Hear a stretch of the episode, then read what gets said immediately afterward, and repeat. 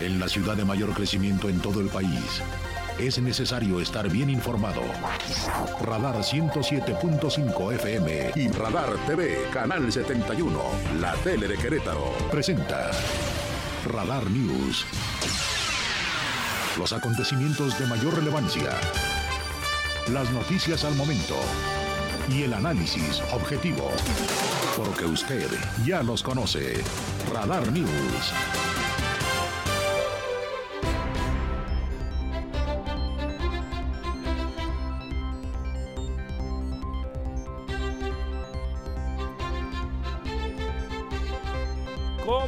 Están? Qué gusto, enorme gusto saludarle de nuevo en esta emisión de Radar News. Después del asueto por el Día de los Fieles Difuntos. Ayer andábamos chambeando en Morelia, gran corrida de toros del Día de Muertos. Una encerrona histórica de Isaac Fonseca, un novillero mexicano triunfador en España, número uno del, del escalafón taurino español. Hacía mucho que no ocurría tal cosa. Tomó la alternativa hace apenas cuatro meses y ayer en su presentación como matador de toros en México estuvo extraordinario, indultando un toro de Torreón de Cañas y muy bien, un chico interesante, ojalá pronto lo veamos en Querétaro. Es a no dudarlo una de las eh, nuevas eh, figuras de México en poco tiempo, lo será seguramente. Un talento importante. Bueno, pero aquí estamos hoy, un día interesante que trae otra vez mucho tráfico en determinadas zonas de la ciudad. Hay puntos que se encuentran con circulación demasiado lenta. Maneje con mucha precaución, Todavía no llegamos al colapso por las obras de la 5 de febrero, pero a ratito se complica demasiado. Ceda el paso uno y uno, no se altere, maneje con distancia prudente, la recomendada entre vehículo y vehículo, y no se distraiga por favor con el celular o con lo que usted guste y mande, porque luego vienen los choques por alcance y eso pues hace que las cosas se pongan aún peor. Ya recibo a propósito de esto y del colapso que se vivió ayer en la ciudad. El Twitter ya tengo varias sugerencias, varias recomendaciones de la audiencia para que pues sea más llevadero el movernos por la ciudad. Por ejemplo, ahí en el Twitter arroba Andrés MX, el ingeniero Enrique Ramírez me dice que es importante las vueltas continuas eh, se respeten y donde no hay, pues también se ha respetado por parte de todos nosotros. Y a movilidad le dice que en constituyentes con vuelta hacia la izquierda tecnológico, un lugar que históricamente tiene mucha carga vehicular, hay una acumulación importante lo que afecta a la vuelta y el siga de frente no están sincronizados, hay un desfase atención ahí a la Secretaría de Movilidad. Ese desfase provoca que haya más acumulación en los vehículos que van a dar vuelta, incluso si los sincronizan, si los sincronizan y duran lo mismo, no tendrán que poner las campanas naranjas, dice, me, me imagino que habla de los conos que ponen para ganar otro carril a la vuelta. Bueno, pues ya saben, es un lugar ese de siempre, conflictivo ahora más, piden sincronizar adecuadamente los semáforos, un trabajo de ingeniería de tránsito. Y sigo impactado por lo que ocurrió la noche de ayer en San Juan del Río, la carretera Querétaro, México, un accidente brutal porque pues un vehículo se quedó sin frenos. Y los vehículos no se quedan sin frenos porque no los traigan se quedan sin frenos porque no les dan mantenimiento. Pasan estas tragedias de momento y que ahí pare hay dos muertos y muchos heridos, más de 10. Estas cosas pasan porque no se les da mantenimiento, porque la regulación al tráfico pesado o con cargas peligrosas en nuestro país a todas luces es insuficiente. Pero aparte de que la regulación no es suficiente, pues hay una cadena de corrupción evidente que permite que haya operadores del transporte que manejen larguísimas jornadas y vaya usted a saber, aparte del cansancio natural, que se meten para no dormir con lo que esto representa. Nada nuevo, lo conocemos ya hace mucho. Nada nuevo el saber que esa autopista ha cobrado muchas vidas, ha generado mucho dolor, cuesta mucho dinero en la pérdida hora hombre, pero muchísimo.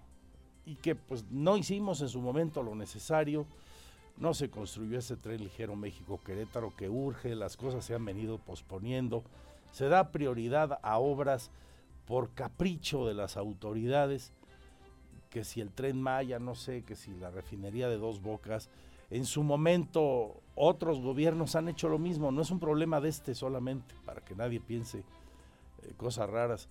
Este, Peña Nieto se encaprichó en hacer, eh, sin hacer bien las cosas, un, tren a Toluca, por presiones de vaya usted a saber quién, teniendo dinero de los chinos para hacer una obra llave en mano con el tren, lo canceló. Y así vaya usted para atrás. Y el gran problema, ¿no? De la corrupción en nuestro país, en cualquiera de sus vertientes, pues hace que ocurran cosas como la de anoche. Y que hoy, seguramente en algún otro punto de la República, por las mismas causas o semejantes, tengamos que padecer estas tragedias, tengamos que lamentar esto, tengamos que ver a familias a, miles de familias en duelo, porque pues, la normatividad aquí nos la pasamos por el arco del triunfo o, dependiendo de la autoridad y de los amigos de turno, justicia y gracia para unos y para los otros eh, aplicación de la ley a rajatabla o incluso con saña. Ya le contaré historias como esta a lo largo del programa y por desgracia seguramente en los eh, próximos días y meses, porque tal parece que las cosas en ese terreno no cambian casi nada. Hay excepciones, sí, sí las hay, pero qué poquitas y qué trabajo nos cuesta eh, pedir, exigir, reclamar a quien corresponda que las cosas sencillamente se hagan pues como se debe y que sean parejas, punto, se acabó. Parece no ser demasiado lo que se pide, sin embargo, pues todo apunta a que sí. Tendremos la información de los deportes. Hoy no hay juego de serie mundial. Está muy buena entre Filadelfia y los Astros. Mañana se reanuda. El fin de semana podría haber, habrá de hecho campeón en el clásico de otoño. Nos contará ya don Víctor Monroy de esto. Y de los gallos blancos, un caos gallos. Hay un paro de actividades en los jugadores de gallos que se habían tenido que reportar ya esta semana, se habrían tenido que presentar todos. Varios lo hicieron, cumplieron con la convocatoria, pero no entrenan porque no les pagan. Y hasta que no les paguen, van a seguir sin entrenar. Hoy volvió a pasar lo mismo. La luz al fondo, muy al fondo del túnel, vuelve a aparecer. Ayer les contábamos aquí con Víctor y en mis redes sociales lo que comentó el gobernador. Hoy hemos investigado y tenemos más sobre el asunto. Vuelve a ser seria la postura del dueño de Fox Sports, del dueño del grupo editorial que publica El Financiero, entre otras cosas. Quiere comprar gallos, quiere entrar a la competencia no solo en la transmisión de partidos Fox, sino teniendo su equipo como tienen dos de las otras tres televisoras abiertas. Ellos son señal restringida y pues todo indica que el lunes en la junta que habrá en la capital choricera, esto podría ahora sí recibir el visto bueno. Porque pues, con grupo caliente este equipo no tiene salida, definitivamente.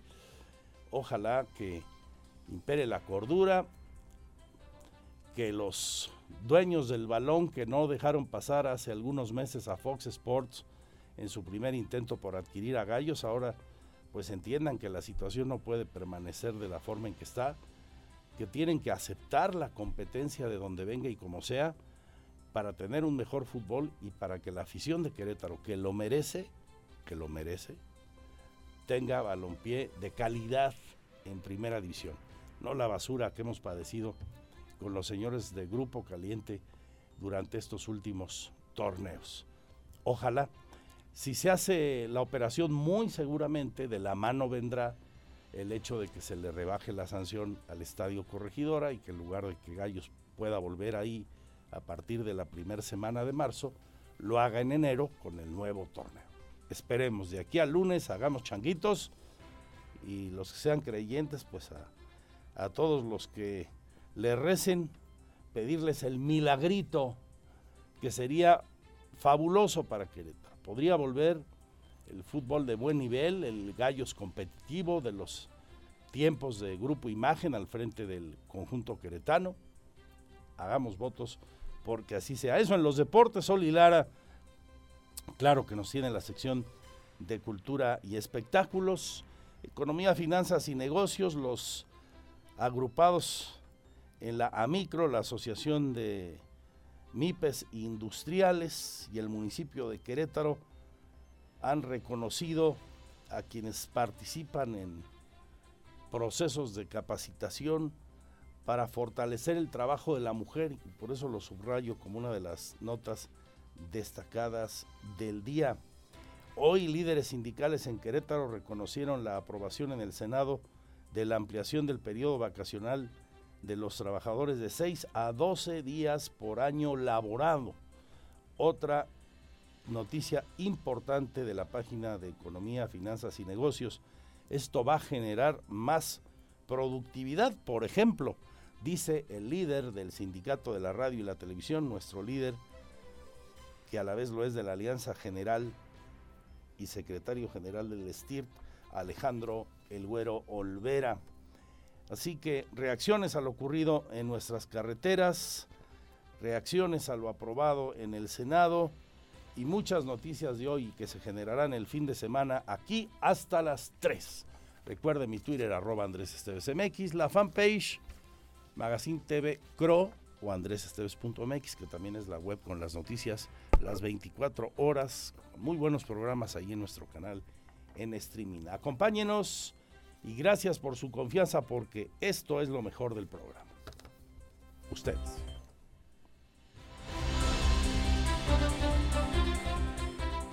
Porque siempre estamos cerca de ti.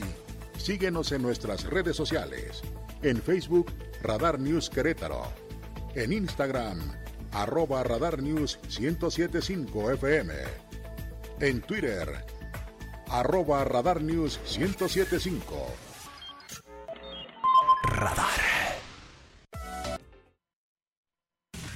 Este es el resumen, lo más importante del día en Radar News. Lo más destacado de las noticias en este primer sumario, dice el presidente que vamos bien, que la economía del país va saliendo adelante. ¿Cómo la ve?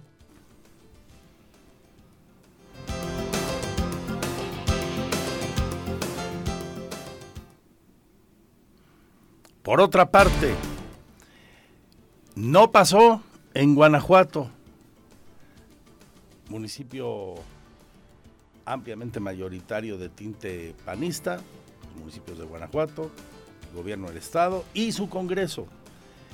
En medio de gritos, rechiflas, gritos y sombrerazos, especialmente con la molestia de Morena, y este con los votos 19 del PAN, del PRI y de Movimiento Ciudadano, el Congreso guanajuatense votó en contra de que las Fuerzas Armadas de México continúen hasta 2008 en tareas de seguridad pública. Hay eh, debate intenso allá en Guanajuato por esto que ha ocurrido en las últimas horas en ese Congreso. También de la información del país, una jueza aplaza 10 días la audiencia de Emilio, Emilio Lozoya, se acuerdan del exdirector de Pemex, por el caso agronitrogenados, porque murió un testigo. La jueza de control del reclusorio aceptó la solicitud de la defensa para preparar el caso tras la muerte de Edgar Torres Garrido, ex trabajador de la empresa petrolera. Así que se le extiende, se le prolonga por 10 días la, audiencia al señor Lozoya. Adriana López murió por intoxicación etílica y broncoaspiración. No hay evidencias de feminicidio, dice la Fiscalía de Morelos. Es el reporte que entregan hoy allá en el estado que gobierna Cuauhtémoc Blanco. Los de la Fiscalía aseguran que esta chica de 27 años murió por esa causa. Ayer se especulaba del feminicidio. Hoy el reporte es este. Y hay también un intenso debate en el estado de Morelos por esta revelación. Y lo que de alguna manera muchas defensoras de los derechos de las mujeres consideran la revictimación, la rectivización de los casos que tienen que ver con la administración de la justicia para las mujeres. Del ámbito nacional, pero con efectos aquí en Querétaro. Reacciones por lo ocurrido en la carretera 57 ayer por la noche en la México Querétaro. Dice, por ejemplo, el diputado federal por Querétaro, José Luis Báez Guerrero, que urge que la comunicación revise los procesos que están pasando en esa carretera y que las autoridades federales eviten el paso por esa carretera de transporte pesado, particularmente en los tramos urbanos o en las zonas que se aproximan a los tramos urbanos, como es el caso de San Juan del Río. Escuchemos al panista Báez Guerrero. Mira, sin duda es muy lamentable lo que ocurrió el día de ayer en la autopista México-Querétaro a la altura de San Juan del Río, porque estos accidentes son evitables. Si reformamos el artículo 25 de la ley de caminos, puentes y autotransporte federal, podemos obligar a la Secretaría de Comunicaciones y Transporte a convenir con los estados y municipios para que estos administren los, las carreteras federales que cruzan zonas urbanas como la de Querétaro o la de San Juan del Río. Hoy está el contentillo de la Secretaría de Comunicaciones y Transportes el hacerlo, pero si modificamos la ley, los estaríamos obligando a celebrar estos convenios para que todo el transporte de carga esté obligado a usar los libramientos que ya existen en Querétaro, como el de Palmillas o el de San Luis Potosí. Pues adelante, venga. Esto se ha pedido desde hace no sé cuánto tiempo. Don Pepe, tiene usted razón pues a mover lo necesario para que se haga. Porque mientras lo platicamos, los interesados, que son los muchísimos menos en que esto no ocurra, o sea, los que tienen negocio con eso, con ese transporte, pues han podido más. Y en los congresos federales, por años se ha venido sacando el balón de la cancha pateando el bote, como se dice también. Mientras familias están de luto, hay muchos heridos, hay muchas tragedias, se pierde mucho dinero también, miles de millones de pesos por tales circunstancias. Ojalá que esto ocurra. Voy a presentar también un reportaje, hicimos un sondeo con la gente que sigue a Radar en las calles eh, de Querétaro y en algunas carreteras preguntando justamente sobre esto, la necesidad de sacar el transporte pesado, transporte peligroso en cualquiera de sus versiones de carreteras como la 57, carreteras como la México-Querétaro. Avanza ya hasta un 25% de lo disponible la vacunación contra la influenza. Hemos hecho recorridos eh, allá fuera de la tienda del sol, por ejemplo en Corregidora, en Plaza de Armas y en otros lugares públicos donde hay vacunación. Y la verdad están vacíos los centros de vacunación. Se puede vacunar muy, muy rápido. Puede ir a un centro de salud, por supuesto, los derechohabientes del ISTE o del Seguro Social. La población de riesgo, los más pequeños y sobre todo los adultos mayores. Viene más frío, hay más riesgos de contagiarnos. Habla la doctora Martina Pérez Rendón, secretaria de Salud del Estado llevamos ya casi el 25%, eh, un poquito más de 137 mil dosis aplicadas. Esto es muy bueno, pues llevamos un solo mes. Este, ¿Se acuerdan que cuando hicimos el arranque la propuesta es que para diciembre hayamos llegado cuando menos al 80%? Consideramos que si seguimos a este ritmo eh, alcanzaremos ese 80%. Pide la secretaria del Trabajo de Querétaro más tolerancia, ser sensibles a los empresarios ante el retraso de los trabajadores para llevar para llegar a sus centros laborales, para llegar a sus chambas por las obras de la 5 de febrero. Es Liliana San Martín y establecimos un diálogo con las empresas en particular para que no eh, se constituyera como una falta laboral el retardo de los trabajadores a su fuente de trabajo. Y em, el, señalamiento que hemos hecho a las empresas es eh, tener apertura, ser sensibles con estas condiciones de movilidad que nos implican a todos. Y hoy vuelven a hablar integrantes de la Iglesia Católica, voceros de la diócesis, sobre la pretendida reforma electoral y muestran su gran preocupación ante esto. Habla el vocero de la diócesis de Querétaro, el cura Martín Lara Becerril. Tanto el INE y el TEPJF hoy son el resultado de la lucha y compromiso de miles de mexicanos de la sociedad civil y de todos los signos partidistas quienes lograron abrir caminos para la democracia real en México.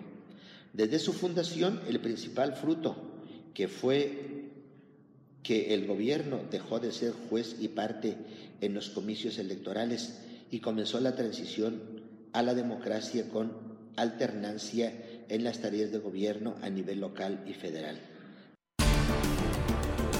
Reacciones a la aprobación de la ampliación de los periodos vacacionales para los trabajadores en nuestro país. Por ejemplo, el senador Alfredo Botello dice lo siguiente.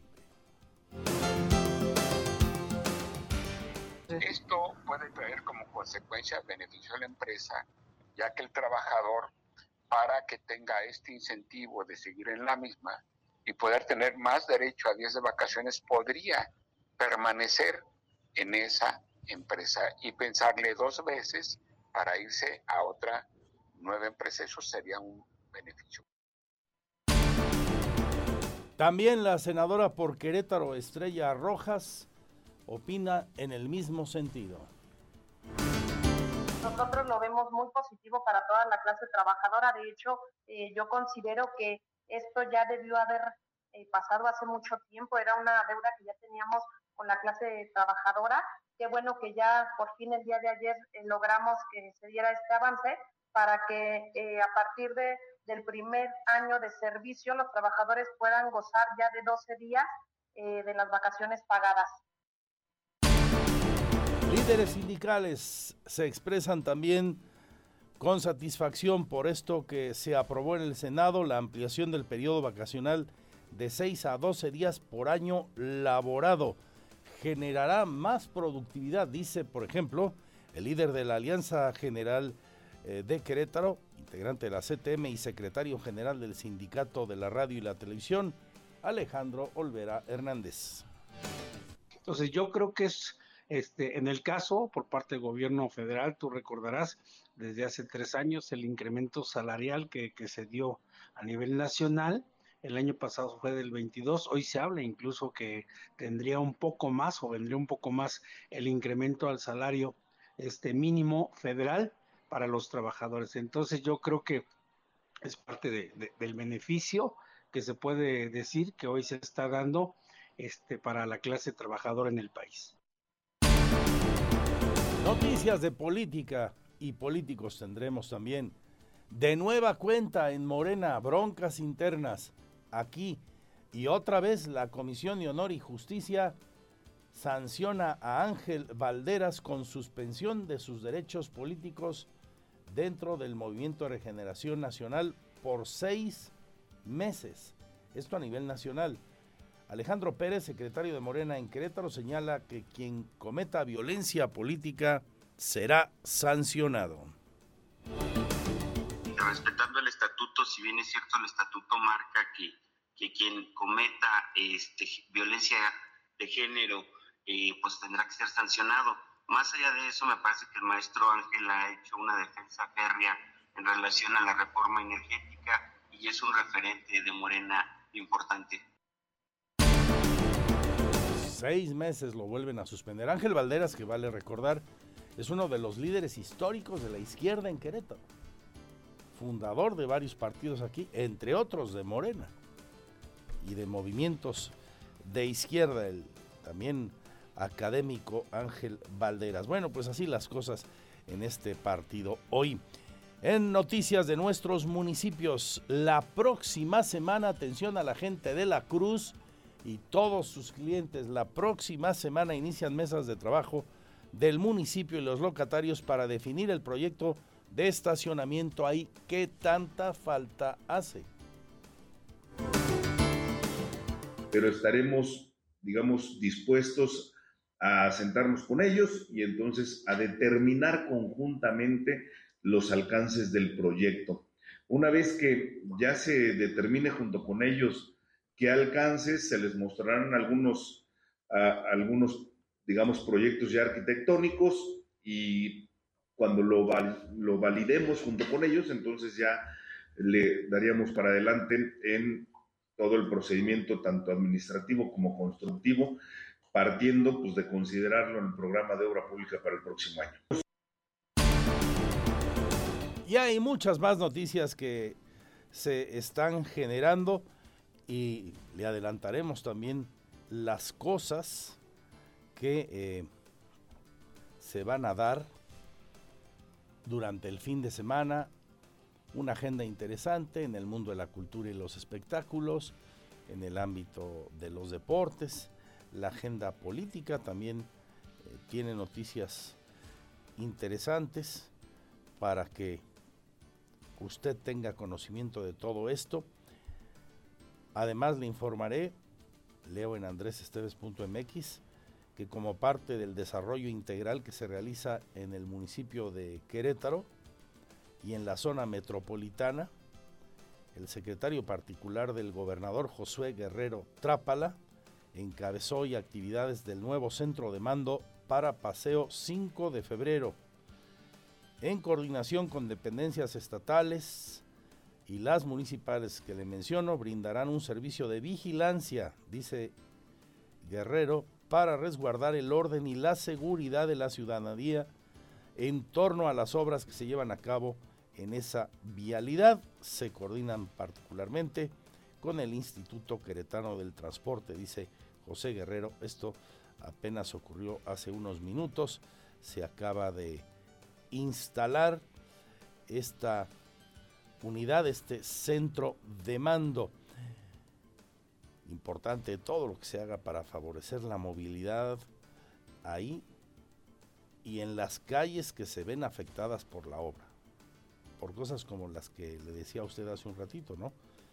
Hay observaciones de nuestra audiencia y de los amigos con los que platicamos en, en la calle, peatones, motociclistas, ciclistas, conductores de cualquier vehículo de motor, que dicen, oye, tal semáforo está mal sincronizado. Hablábamos, por ejemplo, del de tecnológico con constituyentes, constituyentes y tecnológico, esa vuelta a la izquierda, por citar un ejemplo. Y hay otros más, la ciudadanía, la que vive el día a día de esos contratiempos en los que quizá usted se encuentre en este momento por exceso de carga vehicular, pues saben muy bien, tienen el pulso y, y las ideas son ricas, hay que considerarlas, tomarlas en cuenta. Ojalá que estas instancias también abran su centro a que esas opiniones se valoren y en su caso se apliquen, que esa instancia haga lo necesario con la voz de la ciudadanía y la opinión de los técnicos, claro está, para que este añito de obra y de complicaciones viales sea más llevadero. De momento, la ciudad no se ha colapsado, ha habido conflictos viales muy importantes, creo que ayer fue el peor día de todos, de todos, desde que se comenzaron los trabajos para derribar los puentes de la 5 de febrero. Entonces, que haya servido como un referente para hacer cosas que mejoren la situación. Permanezca hasta las 3 porque son lo mejor del programa. Gracias por su confianza. Mi Twitter arroba Andrés Esteves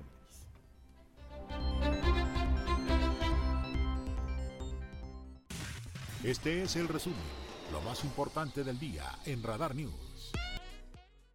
Porque siempre estamos cerca de ti, síguenos en nuestras redes sociales. En Facebook, Radar News Querétaro. En Instagram, arroba Radar News 1075 FM.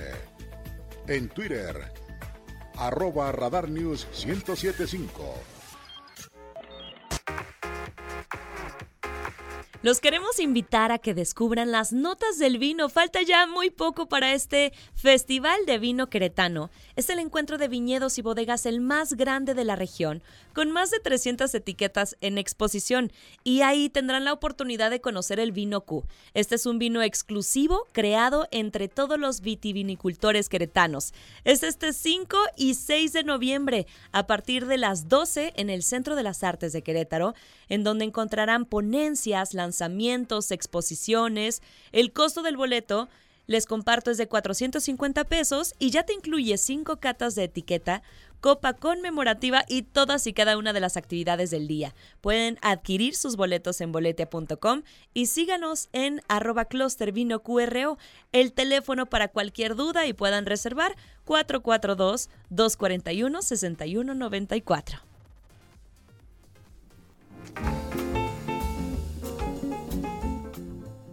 Buena, muy buena oportunidad para ir al centro Oli. Y este, y ahora Oli Lara con Cultura y Espectáculos, nuestra mega versátil Oli. ¿Ya la han visto actuando en teatro? Eh, vayan a la fábrica este jueves, eh, la próxima semanita. Don Juan Queretano. ¿Qué tal? Luego viene la pastorela, ¿no? Es súper versátil, además de ser una gran conductora. Oli, compañera sensacional, actúa, sabe hacer hasta paella, yo creo, ¿o no? Dice, dices tu señor marido que sí. Espero sí. Las quesadillas quedan muy buenas, no hombre.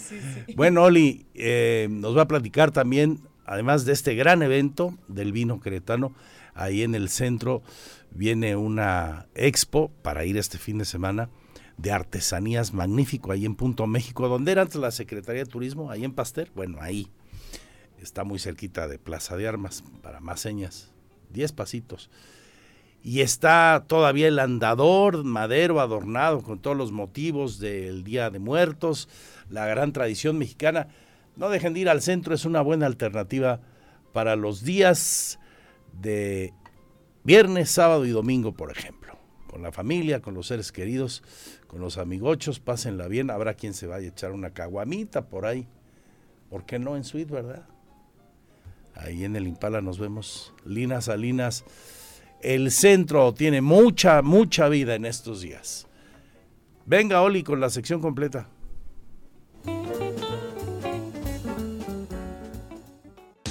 Teatro, cine, conciertos el show business en Querétaro en Radar News Entertainment.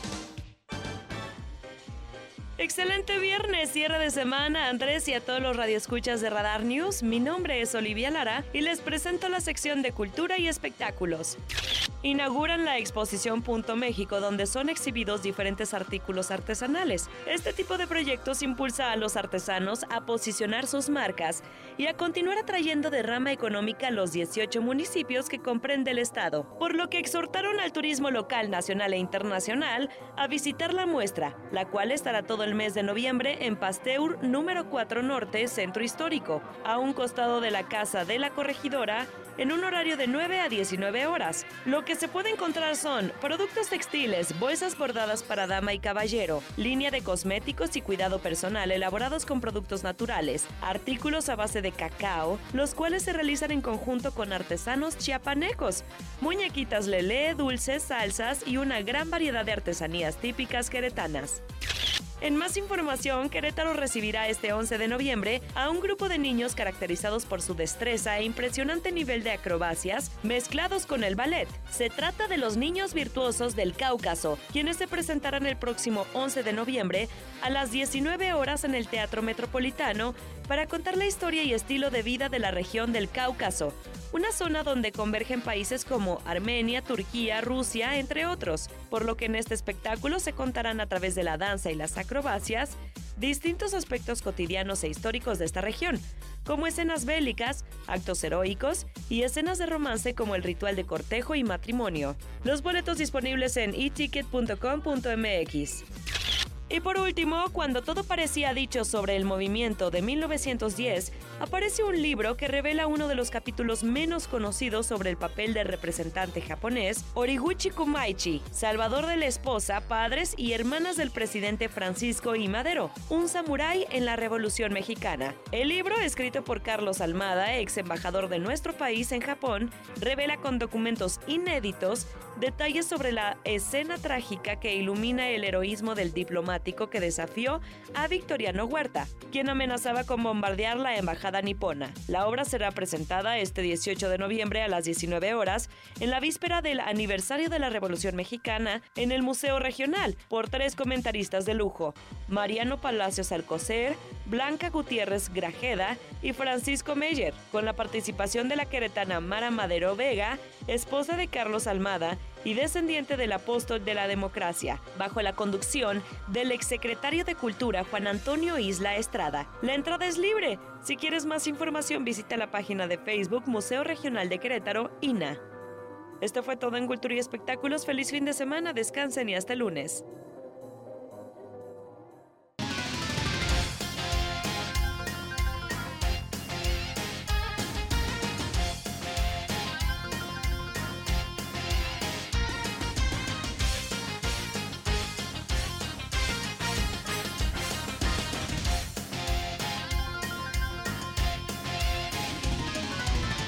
Una de la tarde ya con 54 minutos. ¿Qué tal? ¿Cómo le va? Bienvenidos a la información de los deportes. Ya es viernes, esta tarde ya de viernes, en donde pues están ya preparándose, preparándose para un fin de semana deportivo con, bueno, pues las actividades que se vienen. Hay actividad de la NFL, por ejemplo. Vamos a ver si también se define ya el eh, tema de la Serie Mundial. Pero por lo pronto, bueno, pues hay equipos en el fútbol mexicano que están trabajando, que están preparándose, que ya comenzaron su pretemporada, como el caso de los Pumas, que ya tienen nuevo técnico, ya sabe usted, Rafa Puente este, Junior, que también hoy ya finalmente el Necaxa hizo oficial, no lo había hecho oficial, pero ya lo hizo Andrés Lilini como nuevo técnico del conjunto de los, eh, de los Pumas de la UNAM. Y bueno, pues están están trabajando para eh, lo que es este torneo que estará comenzando a inicios del 2023. Por lo pronto, en el tema de los Pumas, hoy, hoy regresaron a la, a la actividad y bueno, pues están eh, buscando reivindicarse, están buscando tratar de quitarse esa espinita que les quedó clavada luego del mal torneo que tuvieron en la apertura 2022 y bueno, pues dicen que ahora con la llegada de Rafa Puente, pues estarán, estarán más que atentos y, para atrapar, para conocer la mística del equipo de los Pumas. ¿Qué dice Nicolás Freire, jugador del equipo universitario? Escuchemos. 100%. Nosotros, a ver, yo no lo conozco a, Rafa, pero he, he, tenido referencias de él como persona y como profesional y me saco el sombrero. Es, un tipo que lo demostró ayer en, su primera charla. Nosotros vamos a tratar de, apoyar el proyecto y, bueno, sabemos que él nos va a convencer de que lo podemos hacer. Nosotros las condiciones las tenemos, el equipo lo tenemos y, en conjunto vamos a ir por, el logro. Bien. Bueno, pues ahí las palabras de Nicolás Freire, jugador de los Pumas. Oiga, le platico, le platico a usted que el día de mañana, mañana sábado 5 de noviembre, desde las 7 de la mañana hasta las 7 de la tarde, se va a llevar a cabo en Corregidora la fiesta fitness más grande de México. Además, con entrada libre. Hoy me da mucho gusto platicar con Denise Pérez, que ella es la directora de eh, la empresa FIT, a quien le damos la bienvenida para que nos platique de este evento. Denise, ¿cómo estás? Muy buenas tardes. Te saluda Víctor Muy Monroy. buenas tardes. Muchas gracias, Víctor. Por, muchas gracias. Aquí estamos. Oye, Denise, a ver, cuéntanos, ¿de qué se trata eh, esta fiesta fitness que se va a llevar a cabo en Corregidora, que tiene como plato principal a Bárbara de Regil, pero que también tú vas a estar este, como parte de, de- de las actividades. ¿Qué va a haber? ¿Qué va a encontrar la gente este sábado allá en Corregidora? Pues como bien lo dices, es una fiesta, mi querido Víctor. Es un festival del fitness, del deporte, al que nos invita el municipio de Corregidora. El acceso es totalmente gratuito, sin registro. Más de 20 clases y talleres para niños, para adultos, lo que te imagines. Vamos a tener aquí ballet, yoga, pilates, barré, box, para los que tienen condición, para aquellos que no han hecho ejercicio hace mucho. En fin, es una fiesta verdaderamente en torno al movimiento. Oye, Denise, empiezan a las 7 de la mañana. ¿Habrá eh, clases simultáneas o van a ir escalonadas por, por, por hora? ¿Cómo la gente puede conocer bien el, el- el programa de actividades? Tenemos clases simultáneas y también tenemos un escenario principal, pero cada hora, a partir de las 7 de la mañana, a la hora que lleguen van a encontrar actividades. Para ver qué actividad les atrae más, pueden meterse a www.corregidora.gov.mx y ahí buscar el festival Corregidora Fit. Ahí viene nuestro cartel con todas las presentaciones que tenemos y bueno, ahí que vayan escogiendo porque se me hace que no nos van a aguantar las 20. Oye, Denise, ¿a partir de qué edades tú consideras que las actividades que se van a estar ofreciendo son, son las, edades, las edades más adecuadas? A partir de los cuatro años tenemos actividades como, eh, te decía, yoga, meditación infantil. Y bueno, para los más pequeños tenemos el área de ludoteca en compañía de un adulto. Tenemos mesas con food trucks para que la gente venga a convivir, a pasar un buen día en familia, aunque nada más se muevan poquito. Oye, Denis, y hay dos platos fuertes. Una que tú estarás también presentando como parte de esta gran cartelera, de esta fiesta fitness. Y Bárbara de Regil, ¿a qué hora, a qué hora están contempladas ustedes dos? Mira, Bárbara está a las 9.45, que en realidad es el espectáculo principal. Yo estoy a las 8 de la mañana para que vengas aquí, Víctor, a sudar conmigo, a ver qué, a ver cuánto aguantamos. 8 de la mañana mi clase y 9.45 Bárbara. Pues ahí está. Entrada, este, para que sepan ustedes las actividades, los horarios, en eh, la página www.corregidora.gov.mx. Ahí está, Unidad Deportiva de Pueblito, mañana desde las 7 hasta las 7. Y por ahí nos veremos, Denise. Te mando un abrazo y mucho éxito. Muchas gracias, un abrazo. Gracias a Denise Pérez de FIT, que pues, nos presenta esta fiesta fitness más grande de México. Oiga, ya que hablamos de fiesta, fiesta no, no, no, la que se viene del Mundial de la Copa del Mundo de Qatar 2022. Y si usted está cuestionándose, preguntando en dónde van a pasar los partidos de México, por lo menos, bueno, pues le tengo una buena noticia. Andrea Martínez platicó con Edward Sánchez del Río, que es el director del Inderec, y va a haber pantallas gigantes instaladas. Andrea Martínez nos platica. Gobierno del Estado instalará pantallas gigantes en diversas plazas públicas de Querétaro para transmitir los partidos de la selección mexicana durante el Mundial de Qatar 2022, confirmó el director del INDEREC, Eduard Sánchez del Río. Indicó que al menos se contempla instalar de cuatro a cinco pantallas en diferentes plazas del centro histórico de la capital para que los aficionados puedan disfrutar de los primeros tres partidos de la selección mexicana. Incluso adelantó que también se contempla instalarlas en otros municipios. Destacó que el objetivo de esta acción es promover la integración familiar en la sociedad queretana a través del deporte. Estamos revisando el tema de presupuestos, pero yo calculo de cuatro o cinco pantallas a, a reserva de que puedan ser más. Pues seguramente con prioridad los partidos de selección y seguramente eh, la gran final que siempre la expectativa es importante más allá de los equipos que lleguen. Sánchez del Río precisó que además de los partidos de la selección mexicana, también se analiza transmitir la final del Mundial. Hay que recordar que el primer partido de México será contra Polonia el 22 de noviembre a las 10 de la mañana. El segundo encuentro será en contra de Argentina el 26 de noviembre a la 1 de la tarde y el tercero contra Arabia Saudita el 30 de noviembre a la 1 de la tarde. Para Grupo Radar, Andrea Martínez. Bueno, por acá, pues ahí está la invitación, ¿no? Para que vayan a estas pantallas, para que disfruten, pues eh, de manera multitudinaria, ¿no? Los partidos de México. Y nos pregunta por acá Mamacumbia, que si va a haber vodka tonic. No, no, no, no va a haber vodka tonic. Ni cerveza. Es familiar. Es familiar, es para que la gente vaya a ver los partidos. Así que ya les estaremos aquí diciendo más adelante en dónde y cuántas pantallas van a estar instaladas. Bueno, 2 de la tarde con 3 minutos.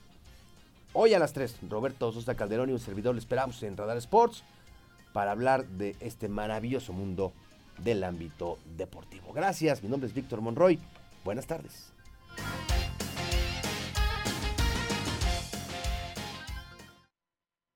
Radar Sports en Radar News.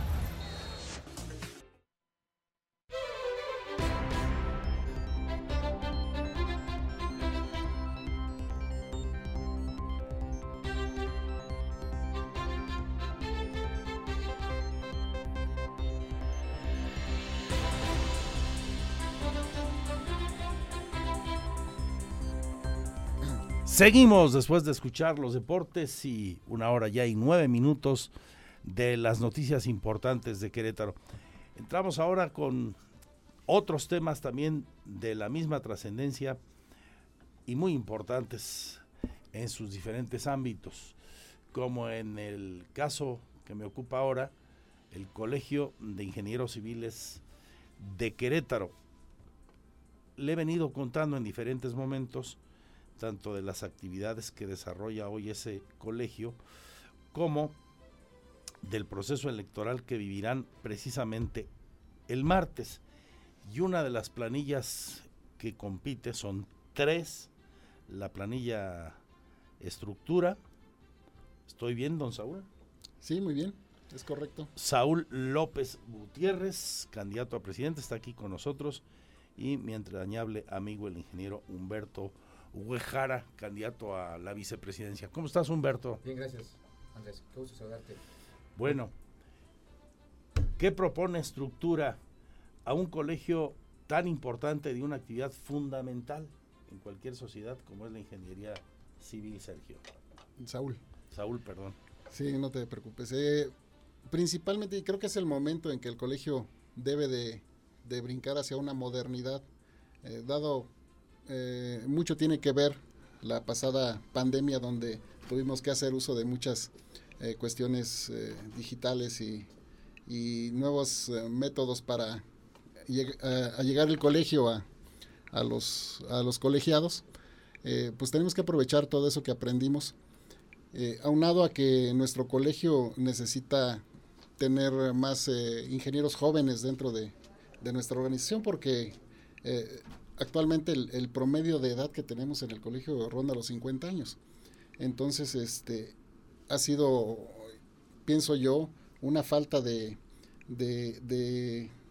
promocionar con los jóvenes, con los eh, estudiantes de ingeniería de los últimos semestres y con los jóvenes recién egresados para que eh, se acerquen más al colegio. ¿no? Tenemos que entender un poquito más cómo vienen las nuevas generaciones para eh, tengan un aliciente que los, los traiga al colegio.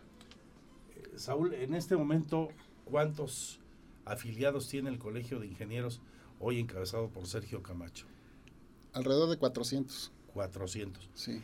O sea, son muy pocos. Sí, pero activos estamos hablando que, Padrón de ingenieros civiles activos. Claro, eh, activos realmente somos como alrededor de, de 200, 170 son los que vamos a votar. No, pero me refiero ingenieros civiles activos Sí, por desarrollando supuesto. su profesión. La, la, este, 400 la, enti- entidad ha crecido eh, exponencialmente y nuestro colegio no ha tenido el mismo crecimiento. ¿Por qué no se afilian? ¿Por qué no se integran al colegio tantos profesionistas, profesionistas de la ingeniería civil? Pensamos que es por, por la poca difusión que tiene. Hoy en día, sobre todo los jóvenes, hacen mucho uso de las redes, de las páginas web, que es otra de las, de las propuestas de nosotros, ¿no? Eh, in- incursionar más y, promocionar más los servicios que, prestan nuestros colegiados a, pues, a todo el desarrollo de, del Estado, ¿no? Eh, todo lo que es la infraestructura, la construcción, eh, la urbanización, todo, en todo eso tenemos este, nosotros participación. De esos 400 más menos agrupados en el colegio, dices, la mitad si acaso están activos. ¿Eso qué quiere decir? Que pagan sus Exactamente, cuotas que están actualizados en sus cuotas. y en que su- podrían votar el martes. Que pudieran votar son 170. Esto también tiene que ver con las asistencias que han tenido en el año electoral. Y está muy competido para tan poquitos afiliados, considerando la profesión de la que estamos hablando, insisto en ello, que haya tres planillas, ingeniero Humberto Guejara, quiere decir que algo interesante hay ahí que quieren estar en, en funciones como mesa directiva. Exactamente. En el caso de ustedes, ¿cuál es el interés desde tu punto de vista? Ya nos hablaba algo Saúl eh, López Gutiérrez de los planes que tienen. Pues eh, nuestro interés es, primero, le tenemos amor al colegio de ingenieros civiles. Desde hace más de, yo estoy colegiado desde hace casi 30 años. He participado en muchas actividades, especialmente en los congresos internacionales, y sobre todo servir a la sociedad. Eso es lo que eh, nos, ha, nos ha acercado al colegio. Eh, hemos propuesto en administraciones anteriores proyectos sustentables que hacen falta en la, en la Sierra Gorda. Eh, yo, yo he presentado en varios foros tecnología para extraer agua a partir de la niebla. Entonces, eh, pensamos de ganar y, y de obtener eh, los votos de los eh, votantes. eh, estoy pensando en transmitir esta tecnología a, a los jóvenes y, y dentro de las actividades del se- servicio social. ¿Por qué no implementar y, y capacitar a jóvenes para llevar esta tecnología a, a- a zonas como Pinal de Amoles, Tierras Coloradas, ¿verdad? Una- son comunidades que yo he visitado personalmente y que tienen necesidad, hay escasez de agua.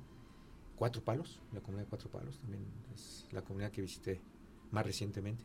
Entonces, yo, yo pongo a disposición la, la tecnología que he desarrollado dentro de mi empresa, Grupo Huejara, al servicio de la sociedad, a través del Colegio de Ingenieros. Déjenle platico que el hombre que está en sus pantallas y con el que tengo el gusto de hablar, Humberto Guejara, este, era de la gente a la que su servidor le tenía más envidia de la buena. En nuestra época de estudiantes en la prepa, puros dieces. Ahí andaba yo rasguñando el 6, el 7, bueno, el 8 ya era una maravilla, este Saúl. Y este hombre con la mano en la cintura, dieces y dieces y dieces. Ya luego nos perdimos de vista porque él se fue a estudiar ingeniería civil y muchas otras actividades ha desarrollado con un gran talento. En foros internacionales no deja de estar. Y pues uno ya buscándose la vida en las ciencias humanas, ¿no? Y aquí desquitando el sueldo con el sudor de la lengua, dijo el clásico. Y en otras cositas semejantes.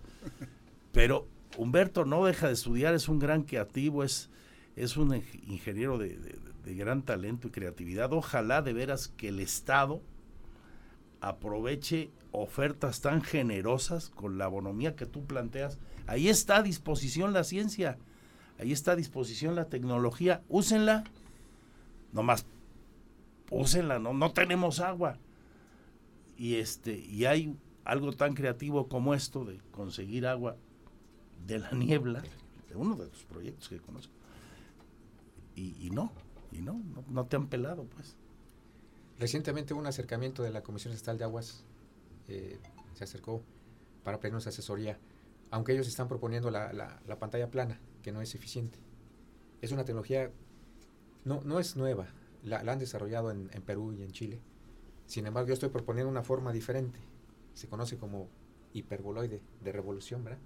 Que captaría más agua, el triple. Fíjate. Bueno, pues ojalá este, te pelen. Ahorita que estamos en el gran reto del acueducto 3, digo, en Querétaro hemos padecido de agua siempre, desde que existimos. Por algo está ese acueducto en la calle de la calzada de los arcos. Ahí está ese acuaférico que se alimenta del agua del acueducto 2.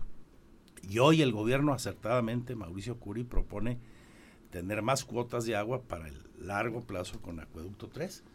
Si tenemos otras alternativas, ¿qué tan costoso es esto?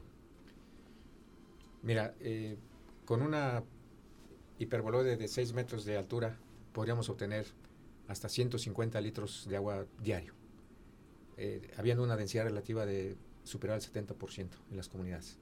No es nada despreciable, casi un tambo de 200 litros. ¿Qué tan caro es? Eh, el costo, estamos hablando de una torre cerca de 150 mil pesos. Pero y todos los días tendrías al menos ahí un tambo de agua. En las zonas eh, como Pinal de Amoles, San Joaquín, donde hay niebla, ¿verdad?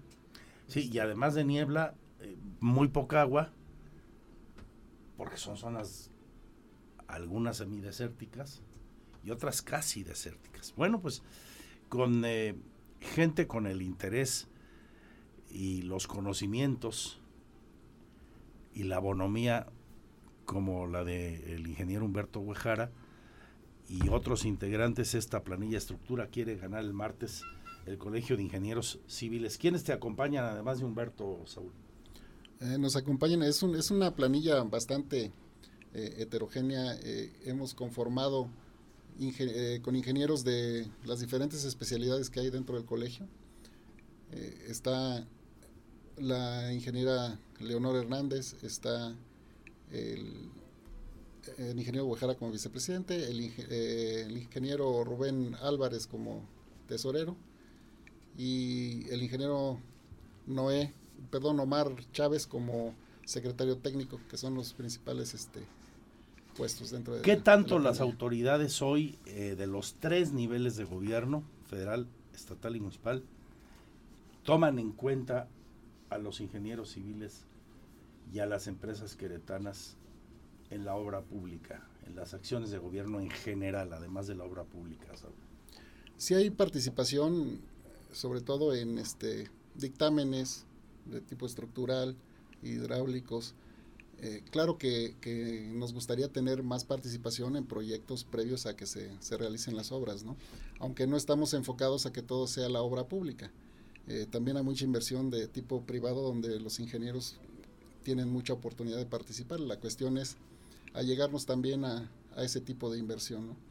Eh, hay que moverse porque... Claro la corretiza por los bolillos está dura, ¿eh? Sí, sí, sí, por supuesto, y es lo que estamos viendo. Y la crisis ahí está entre nosotros después de casi tres años de una contracción producto de una pandemia y confinamientos que nos han pegado durísimo. Algunos eh, siguen sin entenderlo, ¿eh? Creen que se acabó la pandemia y entre el 2019 y hoy no pasó nada algunas autoridades incluso, o sea, creen que en esos tres años no pasó nada y que las empresas, los empresarios, los profesionistas, como bajar o subir un switch, ¿no? Ah, ya pasó la pandemia, ahorita este, dale con lo mismo y no te apoyo y ahí ráscate con tus uñas. No, espérense. Del gobierno federal ni hablamos. En algunos casos se han hecho cosas que no se entienden. Realmente por eso este eh, hoy la obra pública pues está más limitada, ¿no? Hay, hay poco recurso federal y, y es por eso que, que, el colegio también tiene que ver pues otros horizontes.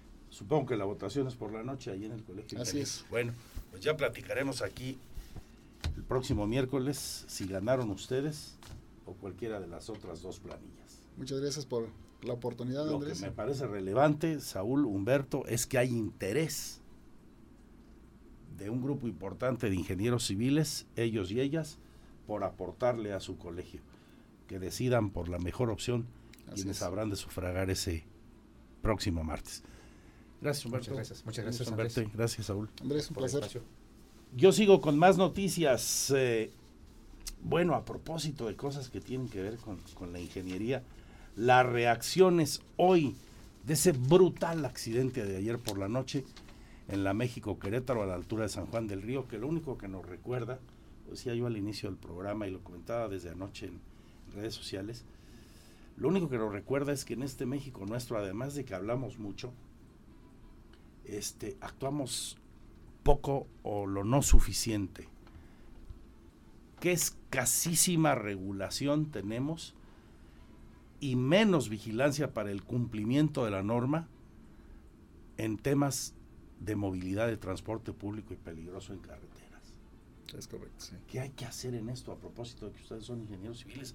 Digo, basta ya de generar tanta muerte, tanto dolor, tanta tragedia en las familias mexicanas y este y pérdidas multimillonarias, porque por un lado es claramente insuficiente la norma y por otro la que hay se pierde en, en un este, cóctel de corrupción que permite que haya, por ejemplo, unidades de transporte que se quedan sin frenos porque no recibieron el mantenimiento adecuado, o choferes que elaboran jornadas terribles porque los patrones los obligan o las condiciones de trabajo a elaborar jornadas inhumanas y luego se tienen que andar metiendo lo que se les ocurra pues, para no dormirse, ¿no? Sí, y, la capacidad y- de reacción y los reflejos, pues ¿dónde quedaron? Los límites de, de- de carga también que están excedidos, ¿no? Los pesos y las medidas se los pasan por debajo del arco del triunfo, los dobles semirremolques.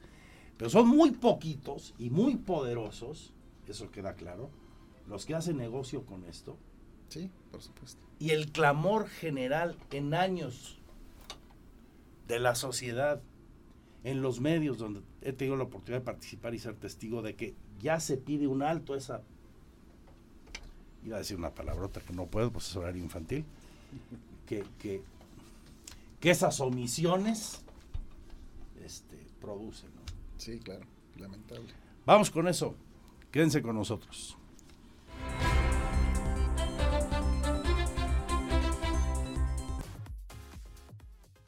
Porque siempre estamos cerca de ti.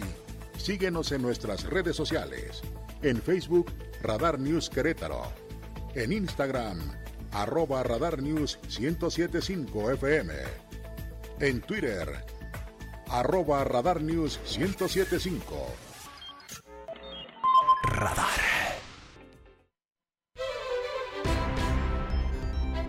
La historia podría pertenecer al infierno de Dante o a cualquier eh, obra de terror. Ayer por la noche un tráiler se quedaba sin frenos. Como le decía al inicio del programa, pues no se quedó sin frenos, los traía pero en mal estado porque no les dan mantenimiento a esas unidades. Y no hay autoridad que haga cumplir la normatividad, los pesos, las medidas, los límites de velocidad, muchas cosas aparte de que es insuficiente nuestra normatividad si la comparamos con países desarrollados o con carreteras como la 57, la Querétaro México, México Querétaro, en cualquier nación que se precie de respetar la vida de sus conciudadanos. No más, para decirlo rápido. Bueno, este tráiler se queda sin frenos, traía madera, impacta a 19 automóviles, 19, 5 arden totalmente.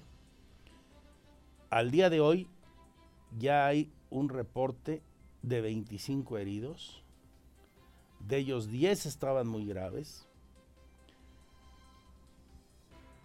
y esto ayer por la noche. En ese momento de esos 10 ya solo 3 se reportan graves y 2 muertos. Lamentablemente, dos personas perdieron la vida. Las imágenes, las fotografías que subimos a nuestro portal y otras que circulan, videos sobre todo, que por respeto a la tragedia no subimos, son dantescos de verdad, conmovedores. El accidente ocurrió en esa carretera a la altura de San Juan del Río, kilómetro 158, dirección Querétaro. Tuvieron que intervenir bomberos, eh, cuerpos de socorro diferentes del municipio del estado. La Guardia Nacional activó el plan GNA. Este, aquello fue un caos. En esa zona de la carretera que está en obra, desde 2019 hay obras ahí, en ese tramo. 2019. Y no hay manera. En fin. Y hoy otra vez se alzan las voces, aquí las reacciones del día, lamentando lo ocurrido.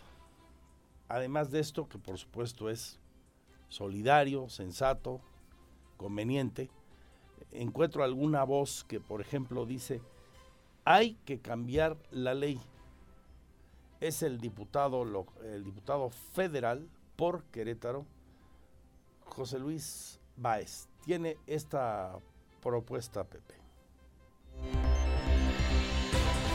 El diputado federal por Querétaro, José Luis Báez Guerrero, urgió a la Comisión de Comunicaciones y Transporte de la Cámara de Diputados Federal a dar trámite a su iniciativa de ley que busca sacar de las carreteras federales en sus tramos urbanos al transporte público y así reducir, prevenir y evitar en lo posible los accidentes de tránsito, como lo ocurrido la noche del jueves 3 de noviembre en San Juan del Río. Mira, sin duda es muy lamentable lo que ocurrió el día de ayer en la autopista México-Querétaro a la altura de San Juan del Río, porque estos accidentes son evitables si reformamos el artículo 25 de la ley de caminos, puentes y autotransporte federal, podemos obligar a la Secretaría de Comunicaciones y Transporte a convenir con los estados y municipios para que estos administren los, las carreteras federales que cruzan zonas urbanas como la de Querétaro o la de San Juan del Río.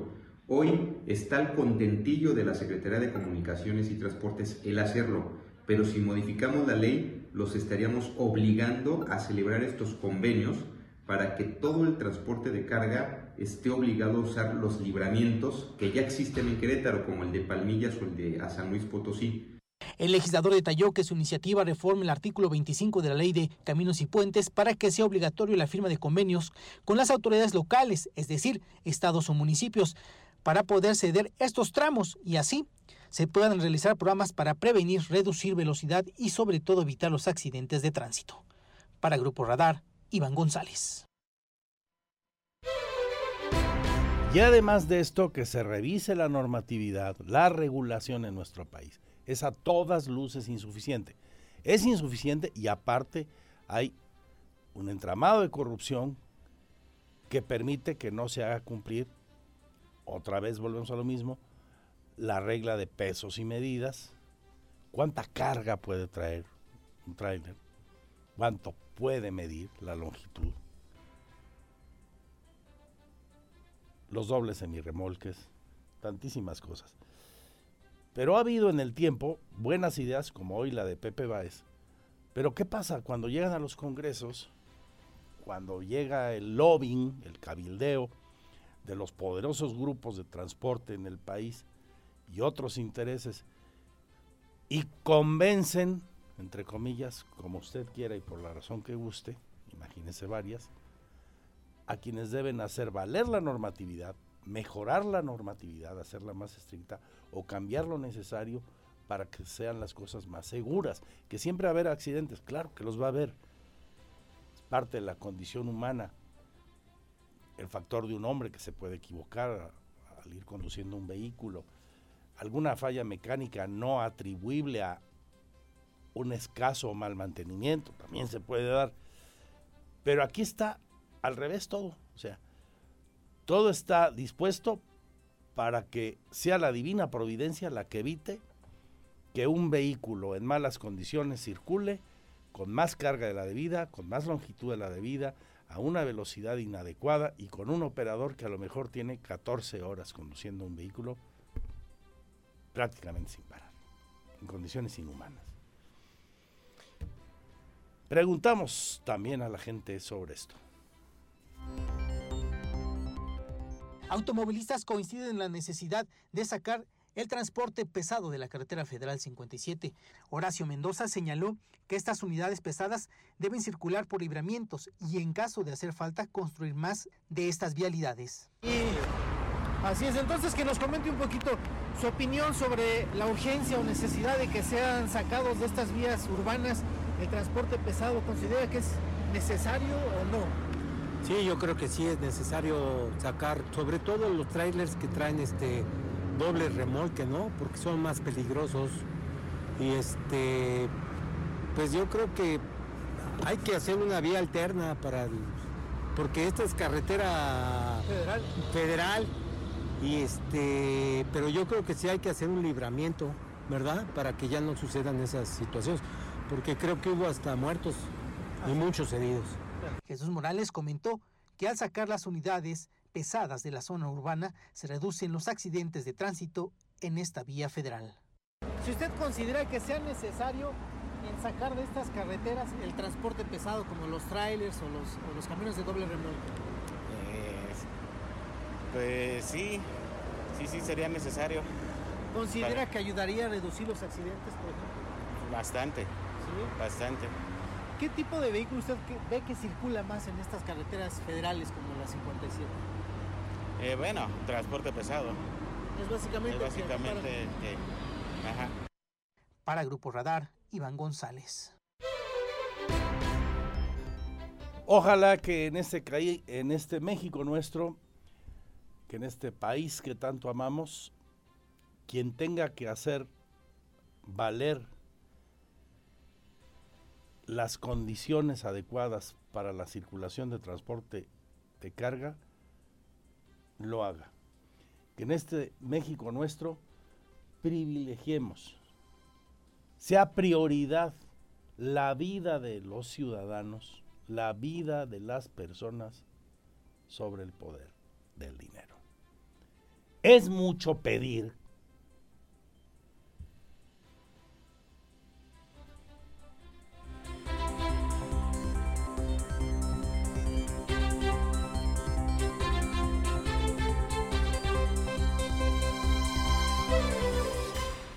Porque siempre estamos cerca de ti. Síguenos en nuestras redes sociales. En Facebook, Radar News Querétaro.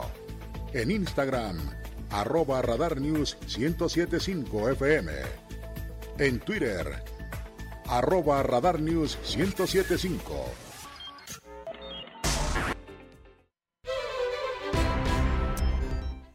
Noticias importantes y reacciones, los puntos de vista relevantes en torno a los acontecimientos que impactan.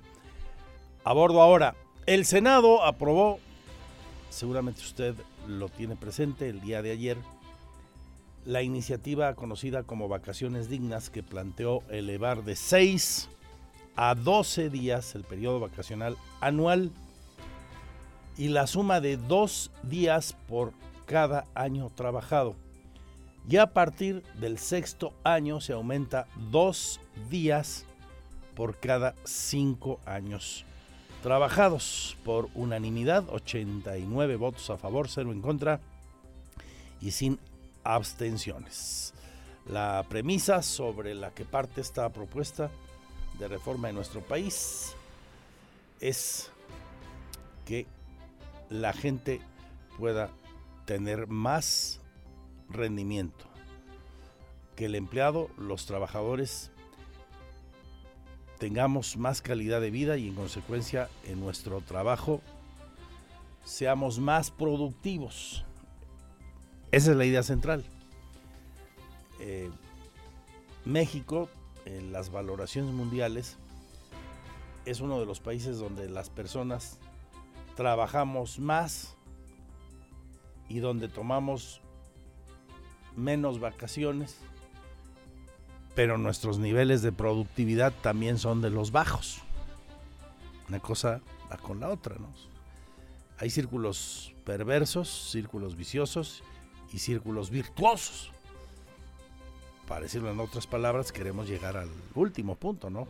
Tener círculos virtuosos de productividad, calidad de vida y demás. Dos de los eh, senadores, ella y él, que votaron, como el resto de sus compañeros, a favor de esto, nos lo explican. Iván González. Los senadores de Acción Nacional por Querétaro celebran las reformas aprobadas a la Ley Federal del Trabajo en tema de extensión de vacaciones para los trabajadores en la Cámara Alta. Estrella Rojas y Alfredo Botello vieron de buena manera la minuta votada de manera unánime. Botello Montes comentó que uno de los beneficios que ve de esta minuta es que los trabajadores podrían permanecer más tiempo en sus empleos y así no haya tanta rotación de personal. Esto puede traer como consecuencia beneficio a la empresa, ya que el trabajador, para que tenga este incentivo de seguir en la misma y poder tener más derecho a días de vacaciones, podría permanecer en esa empresa y pensarle dos veces para irse a otra nueva empresa. Eso sería un beneficio. En cuanto a Estrellas Rojas, indicó que esto era una deuda que se tenía con la clase trabajadora, y esto es un primer avance. Sin embargo, debió de quedar aprobado hace mucho tiempo, declaró la senadora queretana. Nosotros lo vemos muy positivo para toda la clase trabajadora. De hecho, eh, yo considero que esto ya debió haber eh, pasado hace mucho tiempo. Era una deuda que ya teníamos con la clase trabajadora. Qué bueno que ya por fin el día de ayer eh, logramos que se diera este avance para que eh, a partir de, del primer año de servicio los trabajadores puedan gozar ya de 12 días eh, de las vacaciones pagadas. Este proyecto fue aprobado de manera unánime en el Senado de la República con 89 votos a favor, donde se extiende el periodo de vacaciones para los trabajadores mexicanos que estén asegurados. Ahora pasará a la Cámara de Diputados para su discusión. Para Grupo Radar, Diego Hernández. Lleva la mitad del camino andado. Con buenos ojos ve también esta iniciativa aprobada en el Senado y que va a diputados el dirigente sindical de la radio.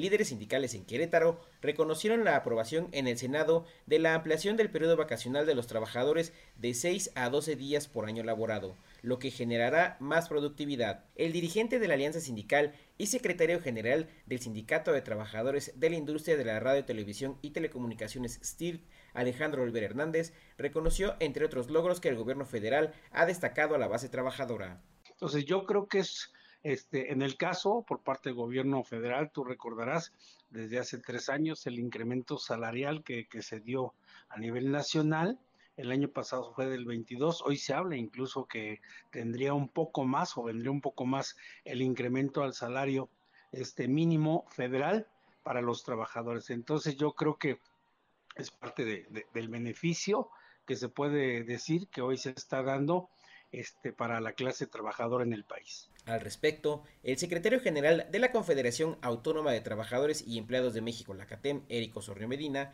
reconoció la aprobación del Senado de la ampliación del periodo vacacional para los trabajadores mexicanos, pues mejorará la productividad y reducirá los índices de estrés. Muy contentos en CATEM porque ayer de manera unánime se aprobó en el Senado de la República incrementar el periodo de vacaciones para los trabajadores de 6 a 12 días el primer año de trabajo y dos días subsecuentes por año. Eso nos da mucho gusto porque el trabajador tendrá más tiempo con su familia, será más productivo y es un gran logro para los trabajadores mexicanos. Para Grupo Radar, Alejandro Payán. Ahí lo que dice don Alejandro Olvera de la Alianza General de Trabajadores de Querétaro, vinculada a la CTM, líder del sindicato de la radio, y lo que dice el dirigente de la CATEM, la versión setemista de la 4T. ¿Usted qué opina? Nuestro Twitter, arroba Andrés MX, participe con nosotros en el gran debate de la actualidad. Y tenemos más información. Se llevará a cabo un foro de asistencia jurídica en materia de migraciones. Este evento se está realizando el día de hoy en el Congreso del Estado. Se llama Asistencia Jurídica en Materia de Migración. Participan regidores de municipios con muchos migrantes, Mialco, San Joaquín, Serranos, gente que trabaja principalmente en los Estados Unidos. El diputado organizador Juan José Jiménez Yáñez detalla que esta iniciativa y los foros respectivos permiten que los migrantes obtengan documentos, asesorías legales, tramitación de pasaportes vencidos en las diferentes embajadas o solicitar ayuda para repatriación cuando alguien de ellos muera o un integrante de su familia. Es parte de los foros para desarrollar esa iniciativa. El día de hoy aquí en Querétaro se realiza el evento. Muchos temas, por ejemplo, luego tenemos migrantes en Estados Unidos, te voy a poner un ejemplo muy simple, que quieren tramitar un acta de nacimiento y tienen complicaciones, no saben cómo generarlo. Pues a través de estos despachos, a través eh, de este organismo, pueden hacer ese trámite o a través a veces del consulado o de la embajada, pero muchas veces no saben a dónde dirigirse. Entonces lo que nosotros hacemos es acercarle a los regidores y acercarle a las organizaciones elementos que les permitan tener comunicación directa para cuando alguien los contacte, ya sea en Estados Unidos o aquí mismo en México, cómo poder irlos vinculando. Y en el tema de la defensoría es un tema de salvaguardar sus derechos en los diferentes temas que se presenten. Porque siempre estamos cerca de ti. Síguenos en nuestras redes sociales. En Facebook, Radar News Querétaro. En Instagram, arroba Radar News 1075 FM. En Twitter, arroba Radar News 1075. Radar. Y seguimos con mucha, mucha más información. Ya está aquí el más potente programa de la radio deportiva. Víctor Monroy, Roberto Sosa y Radar Sports. Yo sigo en nuestras redes sociales, en mi portal andresesteves.mx, ahí nuestro canal en streaming con toda la información y mucho entretenimiento. Disfruten el fin de semana en el 107.5 y en Radar TV. En nombre de mis compañeros y compañeras, gracias. Salud y suerte. Adiós, adiós.